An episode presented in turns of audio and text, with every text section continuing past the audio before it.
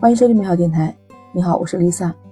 哎，你是不是有点体会？小的时候总觉得要快快长大，长大了总觉得时间不够，一晃马上就是二零二三年了。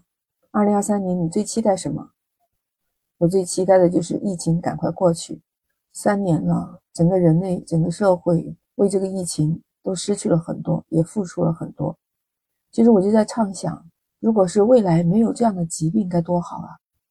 地球村这么多聪明的人类，也许将来有一天发明了一种药，吃了以后不会生任何的病，为我们的人类解决很多痛苦和疾病的烦恼。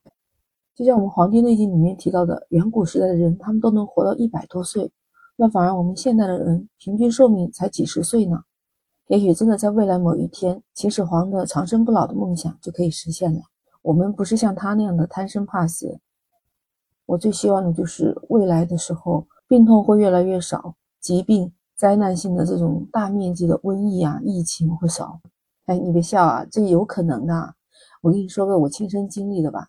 那时候上小学，我们的那个自然老师，他就经常会给我们讲一些故事啊，讲一些东西。他那些故事我不知道从哪来的，因为年纪太小，真的不太记得了。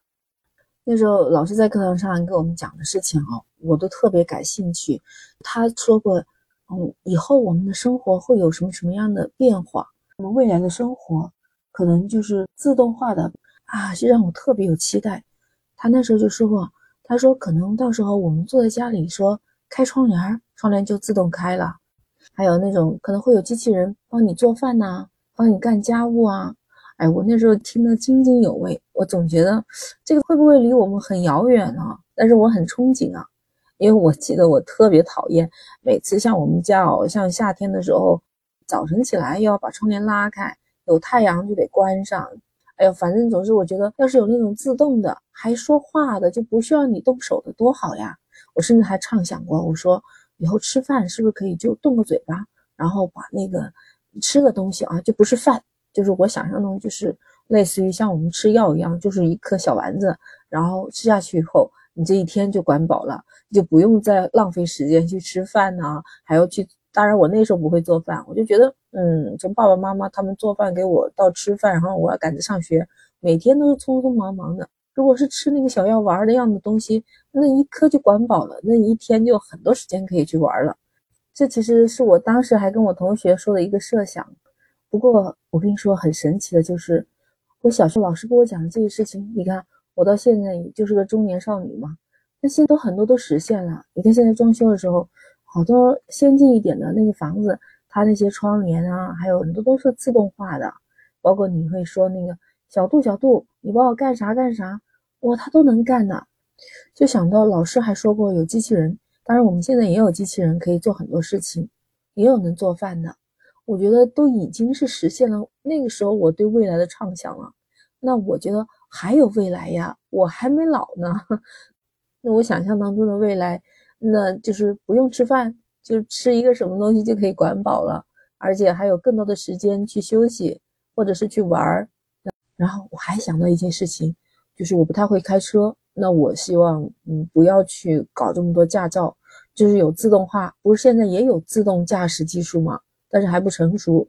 我希望未来就有那种自动驾驶的，完全不要考虑什么驾照呀，或者是考虑地域的限制。不管是在陆地上，还是在半空中，还是在天上飞的，最好就是可以设定好的，不会出交通事故的高级的自动化的那种，嗯，无人驾驶车吧。这样说，因为今天早上我看到一个很悲惨的消息啊，说在江西今天早上发生一件大事故，但是没有说具体是什么样的车辆的事故。就说有交通事故，造成了十七人死亡，二十二人受伤，这已经是一个让我听到非常震惊的事情了。你看马上又过年了，结果这造成了多少个家庭的悲痛啊！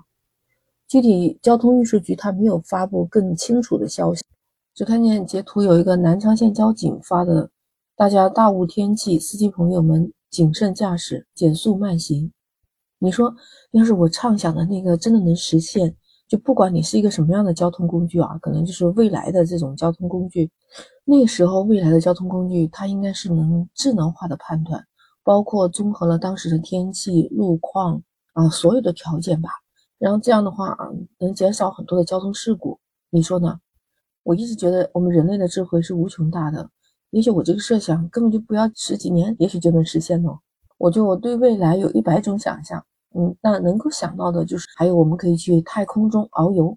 你一说遨游吧，它太大了啊，我就简单的认为我们能找到第二个星球，我们还能够到那个星球上去，而且自由自在的啊，就好像我们现在从深圳到北京啊，坐个高铁就去了，那个时候就坐一个什么特殊的交通工具，宇宙飞船，噌一下就到那个星球了。